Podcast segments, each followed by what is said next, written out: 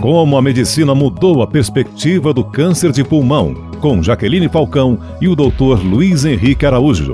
Apoio Angen, líder mundial em biotecnologia para a saúde. Doutor, vamos falar das pesquisas na área de câncer de pulmão? Existem avanços promissores, novos tratamentos chegando? Sim. O câncer de pulmão é uma das áreas mais quentes de pesquisa na oncologia toda.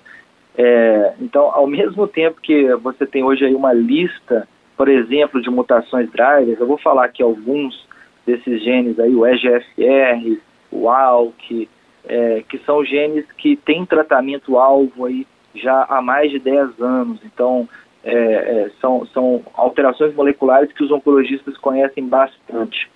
Mas com o avanço tecnológico e o avanço da, da, da criação de novas terapias modernas, vários novos alvos foram é, é, é, é, descobertos e os tratamentos vêm sendo desenvolvidos aí. Tá? Alguns novos alvos, por exemplo, o MET, o RET, ROS1, R2, NTRK, são todos nomes de genes que hoje têm terapia-alvo direcionada e alguns genes que já são conhecidos há bastante tempo. Por exemplo, o caso do CARRAS, que já é conhecido há algumas décadas.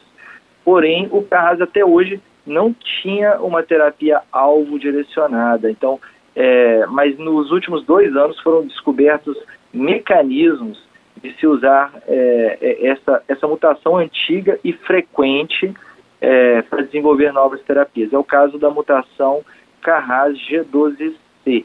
Essa mutação muito específica, Carras G12C, que acontece principalmente em pacientes que fumaram ao longo da vida.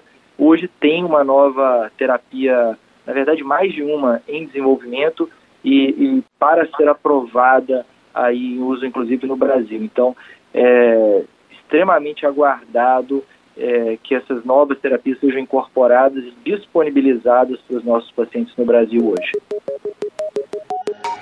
Acompanhe os nossos boletins no Spotify, Deezer e demais plataformas de áudio parcerias da PAN. Para ouvir pela Alexa, fale Boletim Saúde Jovem Pan.